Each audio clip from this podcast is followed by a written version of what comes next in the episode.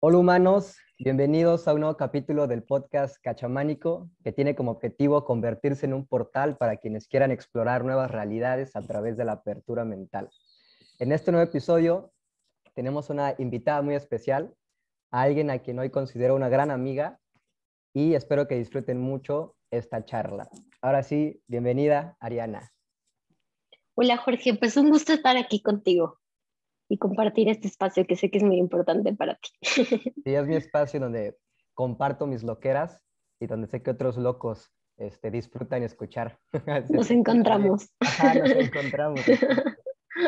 Pues mira, a pesar de que eh, ya, nos, ya hemos coincidido en persona, este, me gusta recordar cómo es que conocí a las personas y se me hace bien curioso, primero, cómo la sincronía de la vida nos, nos hizo eh, reencontrarnos por esta Matrix y también cómo el algoritmo de Instagram nos hizo reencontrarnos también, porque creo que fue por Instagram justamente donde coincidimos por primera vez. Luego ya nos vimos en el taller de, cráneos y bueno, a partir de ahí surgió, surgió una amistad interesante. Sí, pero lo, o sea, qué bueno que lo mencionas porque nunca te lo había dicho, porque realmente ya sabes que nuestras conversaciones son como de pronto pues muy breves, pero se siente el cariño y como que la afinidad.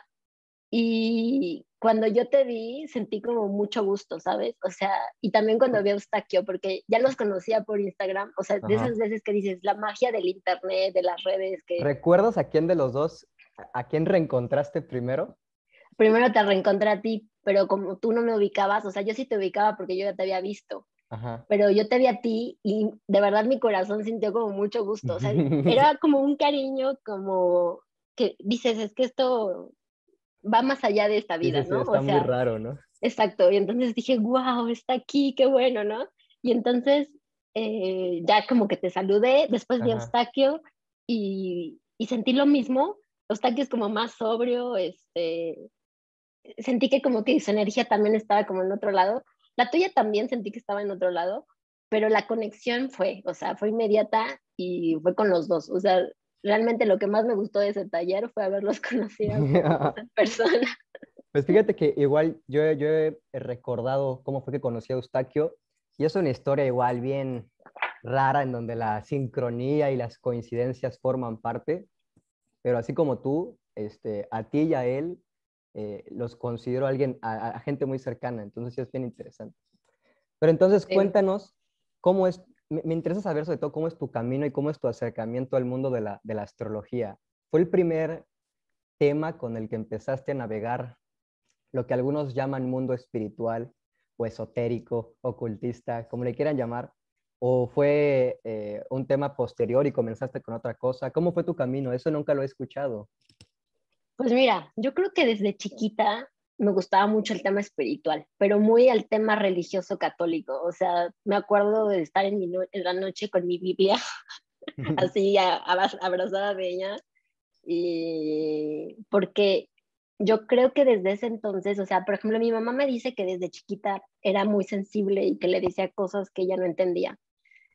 Y entonces, eh, porque me acuerdo que de pronto mi mamá cuando murió mi abuelo, estaba muy triste y entonces yo le decía cosas así como, no te preocupes, o sea, como que mi mamá, de lo que me cuenta y de lo que me poquito me acuerdo, es de que le decía yo cosas así como que mi mamá decía, oye, esta niña está como, que, me dice, ¿no? O sea, como que no, no eran como cosas que una niña tal vez podría decir. Y siempre fui muy sensible, mm, siempre me gustó el tema como espiritual y las ceremonias, o sea, incluso ir a la iglesia, me gustaba ir a la iglesia y el olor, exacto, el ritual, o sea, la hostia, los cantos. Este, a veces me quedaba medio dormida y como que la misa. En trance. sí, en meditación, pero siempre me gustó el mundo como espiritual.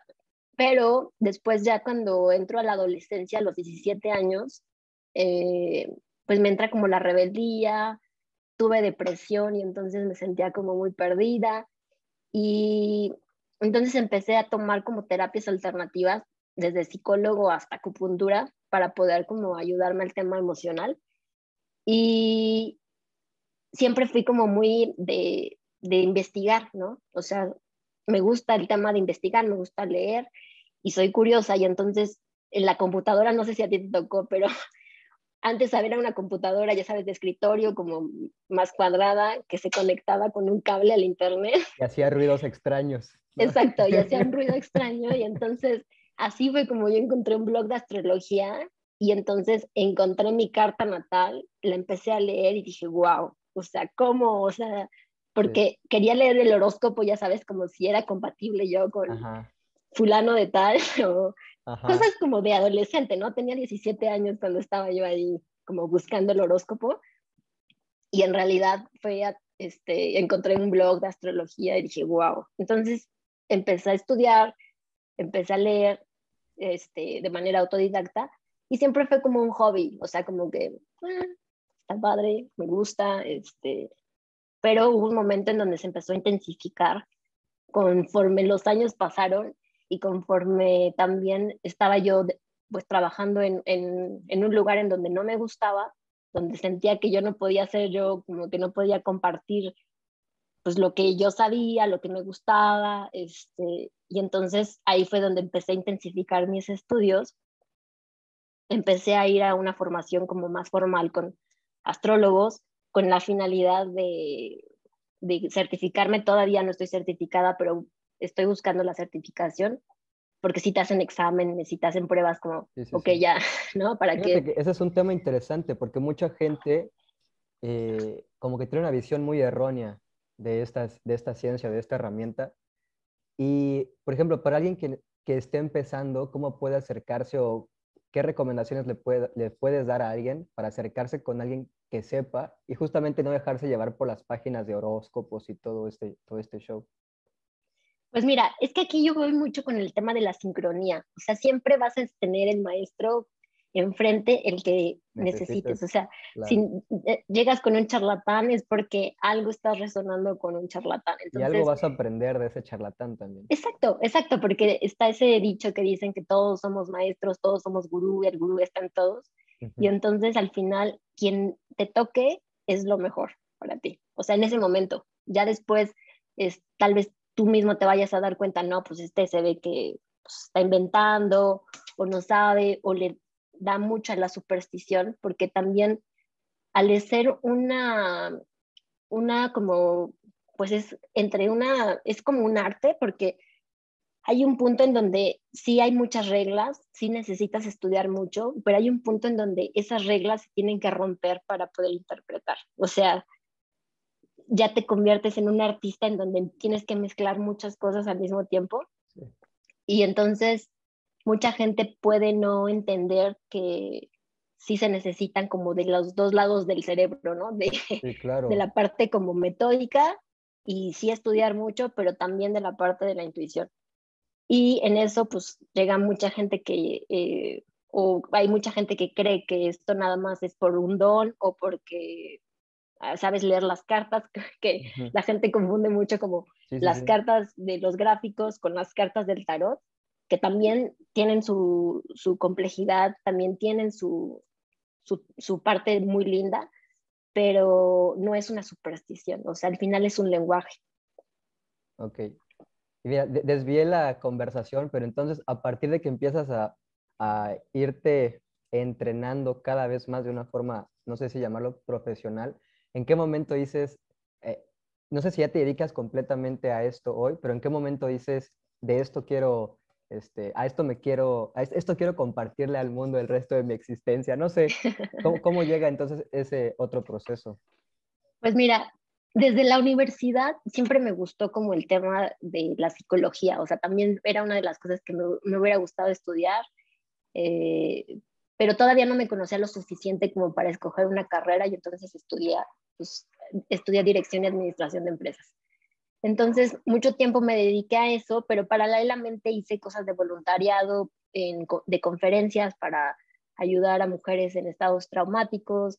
Este, también tuve proyectos como que quise empezar, que nunca como este, terminaban como saliendo porque pues me faltaba esa decisión de estar segura de que ese era mi camino y entonces, eh, pero con el tiempo se fue atenuando el deseo de querer ser astróloga porque todo el tiempo pensaba en astrología. O sea, estaba yo en mi trabajo y todo el tiempo estaba pensando que si el sol, que si la luna, que, que entonces como que dije, no, ya, o sea, ya necesito dar ese paso, eh, me lo debo a mí, o sea, como que ya fue como más de estar segura de que era algo que quería hacer y entonces tomé la decisión, no fue fácil, no fue fácil, pero estoy muy contenta de, de haberlo, o sea, de haber tomado esa decisión. Qué cool. Fíjate que para profundizar en esto, em, a mí lo que me ha llamado mucho la atención de la astrología es que escucho constantemente comentarios de personas negativos hacia, hacia esta práctica. Y yo no soy alguien que se especialice en astrología, igual investigo por muchas ramas. Sin embargo, lo curioso es que en todas esas ramas siempre encuentro estos personajes que en algún momento le dedicaron ese tiempo a la astrología. Y, por ejemplo, yéndome por el lado de la alquimia, eh, recuerdo a Leonardo da Vinci y era un practicante de astrología. Eh, quiere decirte más denso, Isaac Newton practicaba la astrología. Es bien interesante cómo las personas que hoy consideramos como las, los genios de la, de la humanidad practicaban estas ciencias. Entonces, no se me hace coherente que las personas tengan eh, comentarios negativos a esta práctica cuando la practicaban las personas que hoy consideramos las más inteligentes, las más sabias. Entonces, eso se me hace bien curioso a mí y es por donde he abordado la astrología, sin embargo no he profundizado en ello. Sí, o sea, de hecho ahora que dices, estaba leyendo hace poco un artículo que decía que el Papa Francisco estaba estudiando astrología y en realidad los, los sacerdotes, los de alto rango, saben de astrología o, o sabían de astrología, este, porque o sea, es un lenguaje que nos conecta con el cielo y, y te ayuda a entender la vida y los ciclos de la vida. O sea, no es nada más por mero morbo de si me voy a ganar la lotería o si tal cosa como, eh, como muchas veces como que se quiere saber eh, qué va a pasar en el futuro, sino también te ayuda a entender el ahora, o sea, de por qué nací en esa familia, eh, cuál es mi aprendizaje de haber tenido estos padres, eh, por qué mi carácter, o sea, entonces hay, hay, cosas que te ayudan a entender, es una herramienta de, de, autoconocimiento y es muy útil, o sea, y es muy noble también. Ese es otro tema que me he encontrado constantemente y es que otra vez, no importa por dónde le investigues. Yo estoy, yo le he platicado, yo estoy enfermo, literalmente, este, tengo obsesión compulsiva con el tema de la investigación. Y por donde le quieran abordar, el zodiaco me aparece en Egipto, el zodiaco de Dendera se llama. Luego, eh, quiero estudiar el chamanismo, me quiero ir por el lado maya. Existe la astrología maya, eh, creo que le llaman los kings, los maya kings o los king mayos. Entonces, todas las culturas ancestrales que hoy consideramos también las más sabias, tenían esta práctica de, de la astrología. ¿Tú, ¿Tú consideras, no sé si las has estudiado las demás o cuál es la que practicas? ¿Cómo, cómo se entiende esto? Si hay, si hay distintas variedades. Sí, hay muchísimas. O sea, de hecho, por ejemplo, está la maya, está la china, está, la védica, está la, la que yo practico es la occidental, que es la que viene de Europa que viene de los sumerios. O sea, de los sumerios, entonces como Egipto. O sea, como... Sí, de este Sumeria, Acadia, babilónicos. De ahí también nace la numerología, donde va Pitágoras. O sea, por, Exacto. Sí, y, y en realidad, por ejemplo, lo que se estudia en la que yo practico es el origen del ser humano y las razones del ser humano, los mitos, este, el inconsciente colectivo, o sea, la simbología de los signos, o sea, de cómo cuentan una historia, todos los signos, desde Aries a Pisces, cómo cuentan una historia desde el inicio de, la, de tu vida hasta el final, y al mismo tiempo como fractal, como el, es el inconsciente de las personas desde una parte de la historia hasta, o sea, todas las partes de, la, de los mitos, a mí e, en esta parte que me gustaba mucho la psicología, pero también esta, esta parte como de qué es ético, qué no es ético, qué es moral y todas estas ramas como de, de estar haciendo cuestionamientos. Eh, cuando entiendes los mitos, ahí dices, wow, o sea, ya entendí, o sea, porque entiendes por qué el Edipo y por qué... El simbolismo. Este, No, y aparte, y aparte por qué, por ejemplo, ahorita nos asustamos tanto por cosas que están sucediendo, de, por ejemplo, el tema de los abusos sexuales, que es muy fuerte, y dices, es que eso ha sucedido en toda la historia de la humanidad, o sea, no es nuevo, y lo vemos en los mitos, ¿no? Y entonces son parte de los deseos inconscientes de las personas, ¿sí? Entonces ahí dices, wow, o sea, es demasiado que las personas, que todavía tal vez muchos no, hemos, no, no estamos listos o no están listos para entender que somos parte de esos mitos porque los hemos alimentado durante toda la existencia. Y tanto el bien como el mal, o lo que podemos juzgar como esto no se hace, es parte de, de, los humanos. ¿Y consideras que entonces esos mitos se van renovando o son cíclicos? Son, mira, hay una parte que siento eh, que es cíclica, pero también los mitos tienen que ir cambiando, porque nosotros no somos los mismos. O sea, no se puede contextualizar un mito eh, para una sociedad que ya no es la misma o que no tiene las mismas herramientas. O sea, entonces yo creo que los mitos también tienen que ir como evolucionando con nosotros. O sea, no, pueden, no podemos literalmente, por ejemplo, una de las, eh, de las cosas que, que se ve de, las traducciones de los de los libros antiguos de astrología es de que son muy condenatorios, así de tienes tal posición, te vas a morir ahogado, ¿no? y entonces dices, es que hubo muy mala, muy mala traducción. Entonces, por eso es de que también eh, hay corrientes, hay una corriente de astrología que es demasiado determinista y entonces te condena mucho por la posición es lo que te iba a mencionar que una de las ideas que hay al respecto de la astrología es que, no sé si está bien decirlo así, eh, te, explica tu destino. Entonces, eh, creo que existen estas dos posiciones en las que eh, sí se atreven a decir que todo está ya determinado, pero por otro lado creo que son como tendencias que pueden surgir en tu vida. ¿Cómo, lo, cómo lo, ves tú y cómo, cómo se lo explicas a las personas cuando abordan este tema? Mira, yo lo que veo es de que hay una parte que ahorita, ¿no? Porque otra vez, o sea, eso es lo que está ahorita y no quiere decir que después pues cambie de opinión o me llegue más información y entonces pueda yo decir otra, o sea, que hay otra manera de, ¿no? Pero e, eso, de, hay, hay una parte de destino que sí está fijo. O sea, por ejemplo, tu destino es que tengas esos dos ojos de ese color, ese cuerpo, que hayas nacido en esa familia ese día, porque eso ya no lo vas a poder cambiar ni porque hagas lo que hagas. Sin embargo, hay una parte de ti que sí puedes ir modificando, pero esa ya es la parte que te toca a ti dependiendo, pues... Es el juego. ajá, exacto, el juego que juegues y entonces, y, las reglas que quieras tomar y las herramientas y todo eso. Entonces, eh, hay esa parte de que hay una tendencia, sí, porque digamos, vienes de un patrón familiar, ese patrón familiar por ende trae ciertos, ciertas características y entonces ahí es como, ok, esto sí, esto no, y entonces ya puedes tú ir como jugando con eso. Me, me gustó tu explicación, se me hizo muy bonita. Y yo también filosofo mucho con el tema del libre albedrío y el determinismo, pero ya intento no meterme mucho por ahí porque siento que al final la respuesta es paradójica y no, es un dolor de cabeza. Definitivamente es un dolor de cabeza.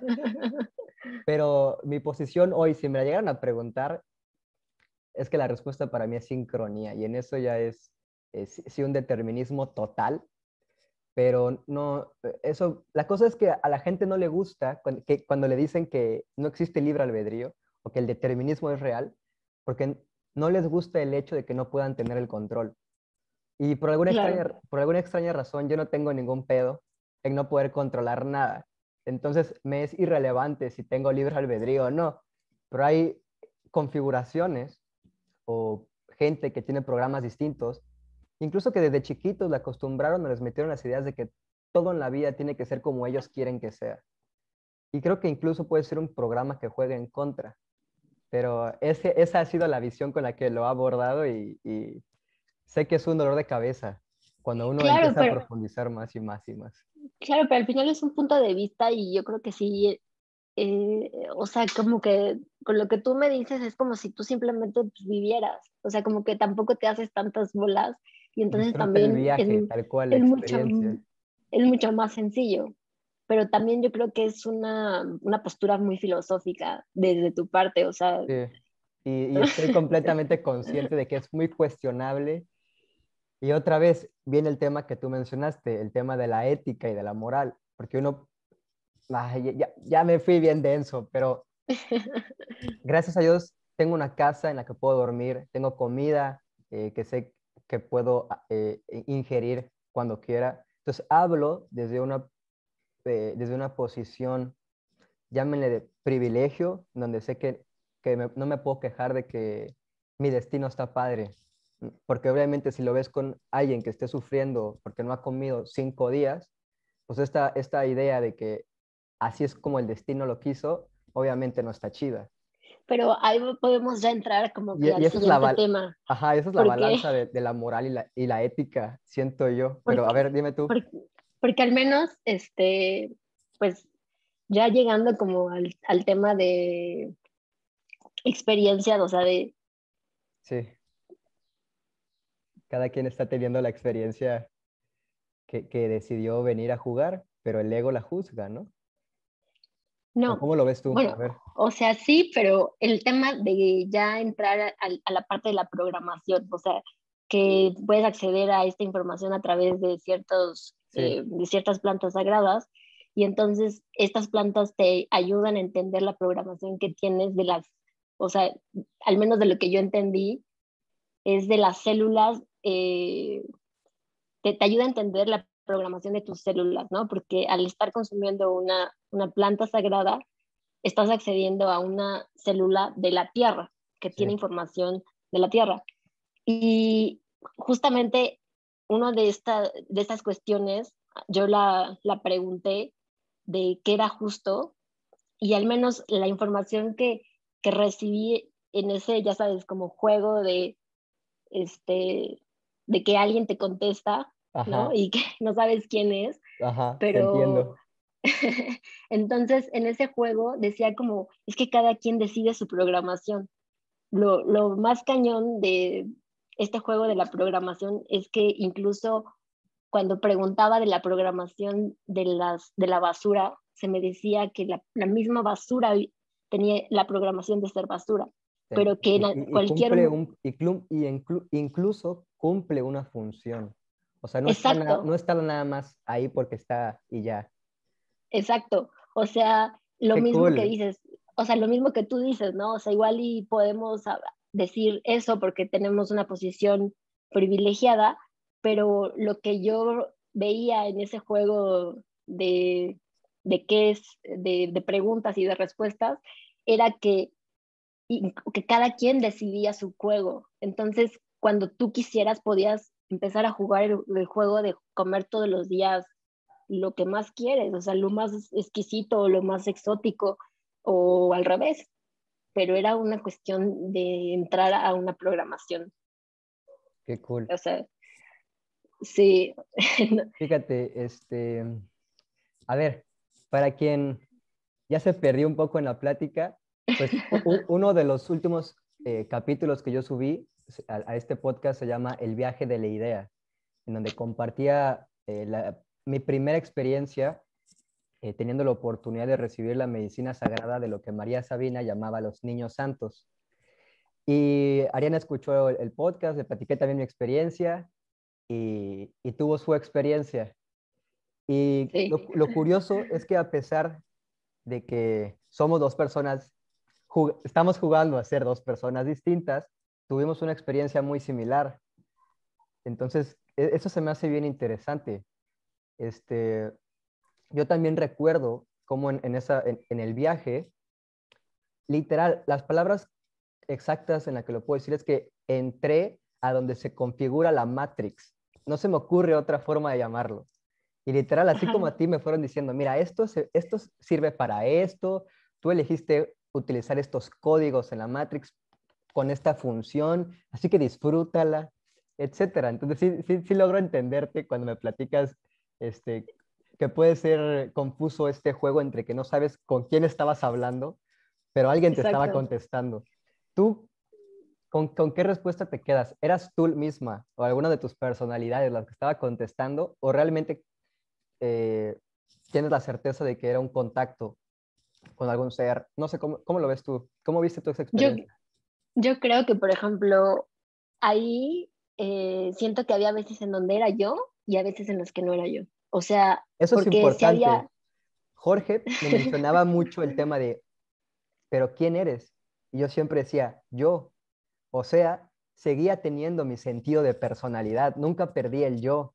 Y sé que, sé que eh, en alguna dosis, la que llaman dosis heroica, ese yo se disuelve y te conviertes en lo que tú le quieras llamar, en nada o en el todo. No importa cómo le quieras llamar, pero qué curioso que tú también seguías manteniendo esta, este, esta, identidad, esta idea de, idea de nosotros. Sí, hubo un momento, sí, exacto. Yo, yo sentía que era una parte en donde era yo contestándome a mí misma como en una meditación, o sea, realmente como cuando estás en meditación y estás hablando contigo, así, pero todavía más como seguro, como que a veces en la meditación, al menos lo que me ha pasado a mí todavía, es de que a veces en la meditación hasta he dudado de lo que dice mi, Okay. mi yo superior, ¿no? Y en esta vez era como, era tan seguro. Claro. Que era como. No, no, existía duda. No existe la duda ahí. Mm, fíjate que a mí me pasó algo un poquito distinto. Yo sí reconocía incluso un tono diferente cuando escuchaba las respuestas. Entonces, ahí es ah, en donde siento que no era yo. Sí, porque aparte hay vocecitas. Bueno, a mí me tocó ya entrando Cuéntanos, este ya, ya cuéntanos completo, ¿cómo, cómo estuvo? ¿Cómo estuvo? Ya, ya entrando en materia, este, sí, o sea, hice la ceremonia con, con Jorge, que me lo recomendó es Gachamánico, nuestro querido eh, chamán cibernético, que obviamente para mí fue una persona que me dio mucha confianza, sentía que estaba yo en buenas manos, me dijo que era psicólogo y y como que vi su estructura y dije, ok, estoy en el lugar en donde necesito estar. Llevaba pensándolo ya un año atrás, este, no me había querido animar porque justamente tenía yo muchos prejuicios de la gente que lo había hecho y se había quedado como en el viaje. Y realmente ese es como uno de los peligros, ¿no? De si no lo haces con respeto o no lo haces como eh, sabiendo que es una herramienta para conocerte, para entender para experimentarte en ese tipo de conciencia y tan tan, o sea, no como para que lo estés haciendo constantemente o para que ya se vuelva parte de tu rutina. Entonces, eh, todo fue como, fue por Zoom, entonces como que fue como, ok, esto ya es la era del ciberchamanismo. Tal cual. ¿No? Y, este, y lo acepté porque dije, yo he sido hija del Internet, yo llegué a la astrología por una computadora. Eh, actualmente, por ejemplo, la gente que estimo como, como tú y como otras personas, las contacto por Internet. Entonces, como que no era problema para mí que fuera por, por Zoom.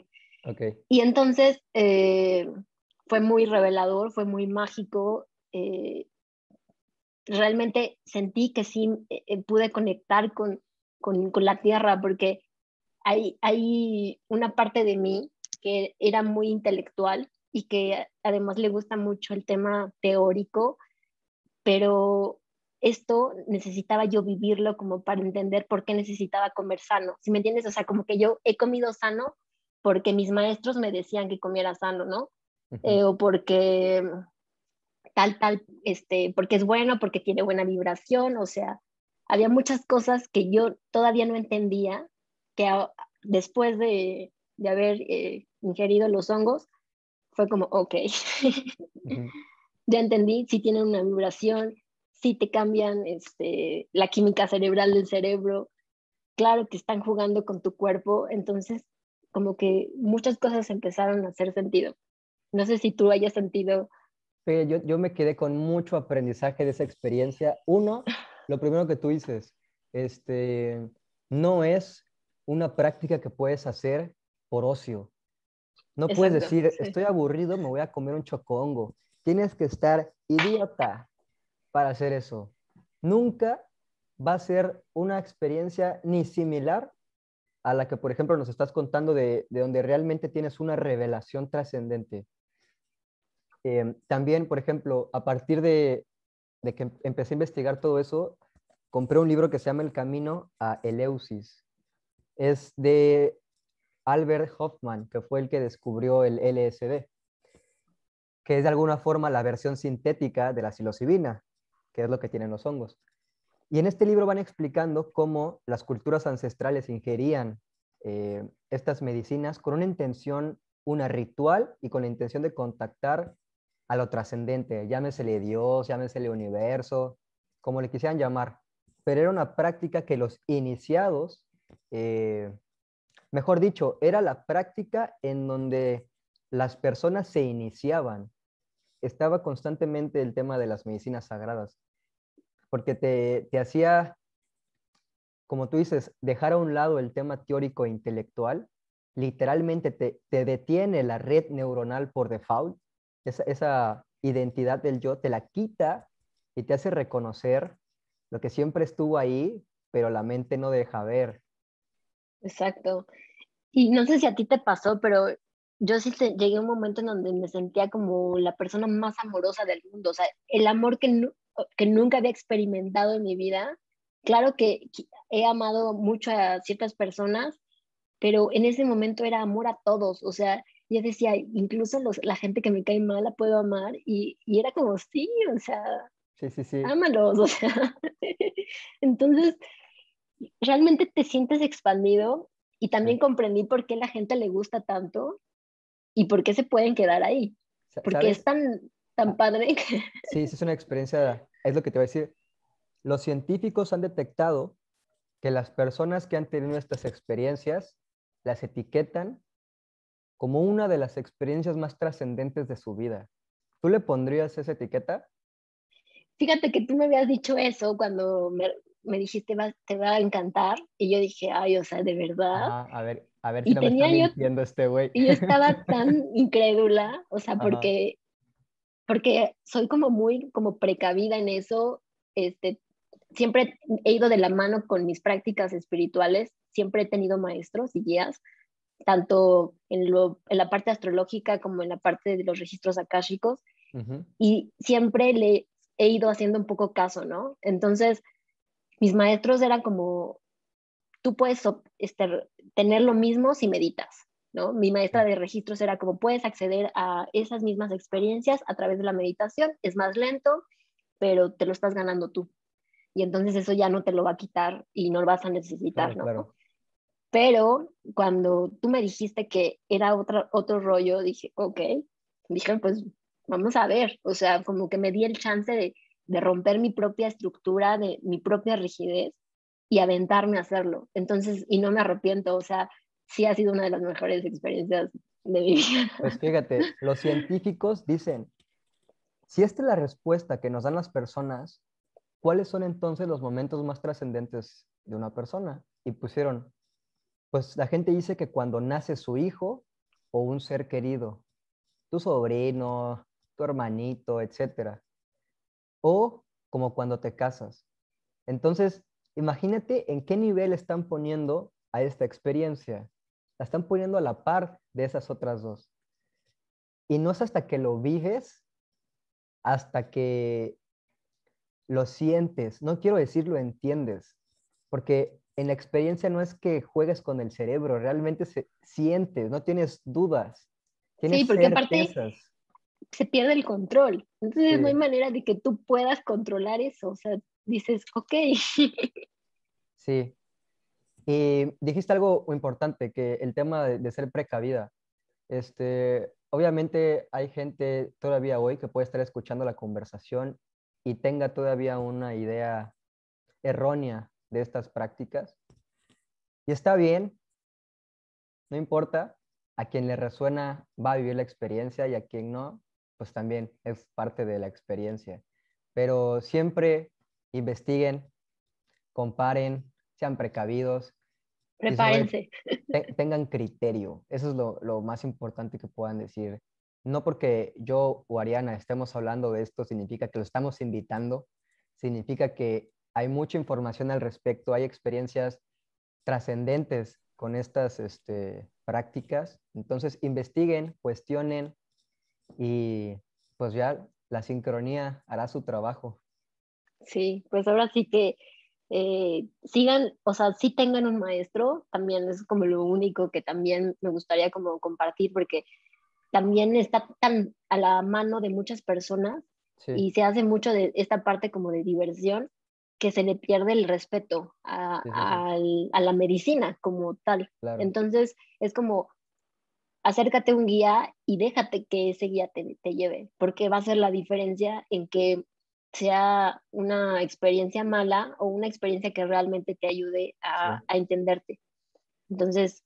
Es la tercera vez que mencionas el tema de maestros, entonces sí me interesa preguntarte para ti, ¿quiénes son los maestros que han caminado junto a ti o con quienes has este, caminado ese sendero? ¿A quiénes consideras tú tus maestros? ¿O a quiénes se pueden acercar a lo mejor algunas personas?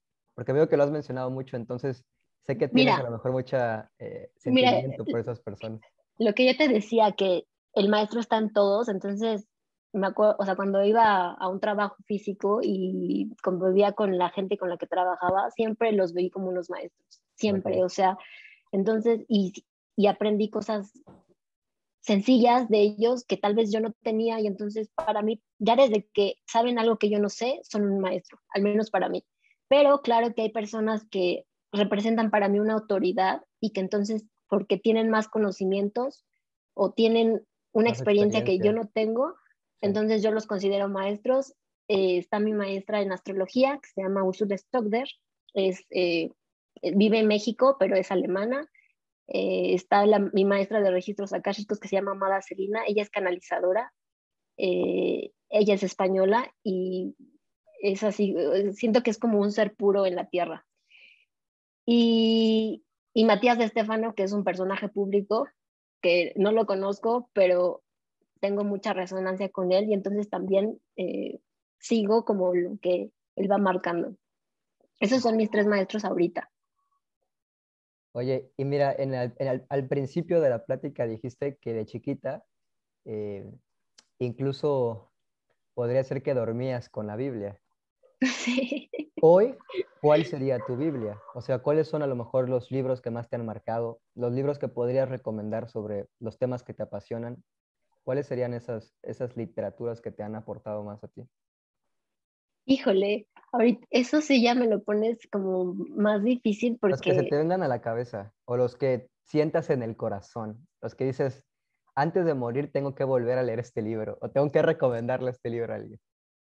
Los más importantes. O sea, te voy a recomendar uno que de hecho pensé en ti cuando, cuando me acordé de este título y no es ninguna obra así como los grandes libros Se llama El niño, a mí el niño de las estrellas.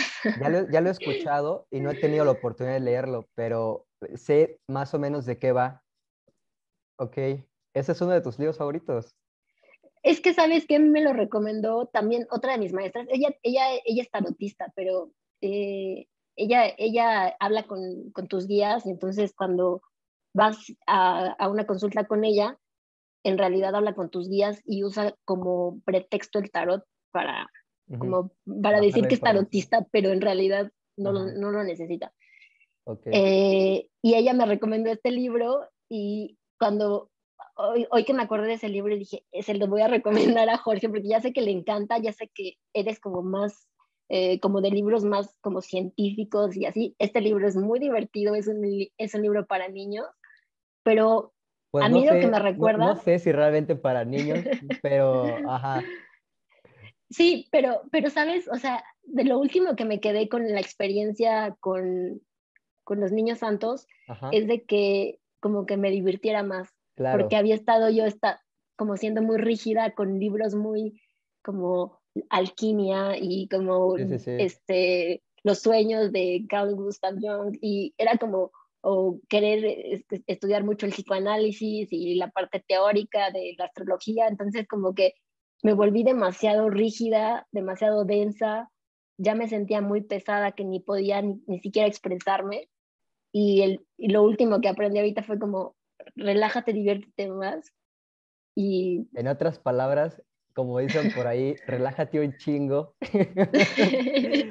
Juega más, diviértete más. Exacto. También, también es una de las experiencias que me dejó el... Eh, me lo dijeron con una palabra distinta, este, disfrute el viaje, tal cual. Ándale, a mí también así como que me dijeron así de, disfrútalo porque estás viva. Y yo así de, ok. Sí, sí, sí. Es que a lo mejor son verdades muy simples. Exacto. Pero esa es la magia de eso, que la mente está acostumbrada a la respuesta del libro del tratado científico sobre, etcétera. Cuando en estas experiencias recibes respuestas tan simples que te sorprende que sean así de sencillas. Y eso, eso, es interesante, eso también resueno contigo en esa, en esa parte. Me gustó mucho. Sí, pues ya, entonces tenemos el libro de la semana. ok, lo voy a tomar como una, una señal de la sincronía, porque ya me lo había topado, pero no le he dado la oportunidad. Y sé que es un libro divertido, interesante y divertido, entonces me lo voy a sí. echar. Sí, son como de esas cosas que te hacen reír. Dices, ay, qué, qué padre, o sea. Sí. Está muy bonito, sí. Oye, Ariana, y ya nos estamos acercando al final, antes de que se nos termine la plática. Em, ya hoy te dedicas al 100% al tema de la consulta, de la consulta con el tema de la astrología. Sí, ya me dedico al 100%, también estoy dando clases, es la primera vez que doy clases, porque había dado, había dado clases como a, a, mi esposo, a mis suegros, así como en vacaciones, okay. y había sido divertido porque me gusta mucho enseñar, o sea, realmente yo creo que la gente debería saber un poquito de astrología, tal vez no para que te dediques, pero eh, te ayuda a entender la vida y, y, que tú después puedas ver como el gráfico del día y digas, ok, o sea, como ya, ya entiendo, este, es importante, o sea, para mí siento que ayudaría y es importante. Entonces, sí estoy dando consultas y obviamente estoy feliz de empezar a dar clases. Sí, sí, sí, vi que ya había arrancado el curso. Y entonces, este, ¿cuándo sería la siguiente, eh, la siguiente apertura? ¿Dónde te pueden encontrar en redes? ¿Cómo se pueden acercar a ti? Creo que también ya está la página web. Platícanos de eso y con eso ya vamos cerrando. Pues mira, me pueden encontrar por Instagram, así como encontré a Cachamónico, y mi Instagram es arroba astrologias.mx. Astrologias es de información de los astros, o sea, de astro y logias de estudios. Eso es lo que significa astrologias. Entonces es arroba astrologias.mx, eh, la página de internet es igual, astrologias.mx, y eh, en la página de internet pues eh, hay unos reportes a la venta, que son reportes de tu, de tu carta, que te van a ayudar pues a, a conocerte desde otro punto de vista. Entonces, yo ya tuve la oportunidad de, de tener... De recibir uno. Ah, exacto. Y fíjate que lo he leído, lo he leído y siempre parece magia, pero pareciera que se agrega información que yo no había visto antes, como si aparecieran nuevas, nuevos renglones en ese párrafo. Entonces es bien interesante seguir profundizando en eso. El que tengo pendiente, creo que se le llama retorno solar. Sí. Ok, Luego podemos seguir platicando de eso porque no lo he, o sea, no he profundizado en eso y me interesa. Entonces nos podemos echar una siguiente plática sobre eso. Está bien, pues yo encantada. Pues muchas gracias, muchas gracias Ariana. Y bueno, ojalá nos veamos de nuevo pronto por aquí charlando. Un gusto, Jorge. Dale. Un abrazo. Abrazote. Chao.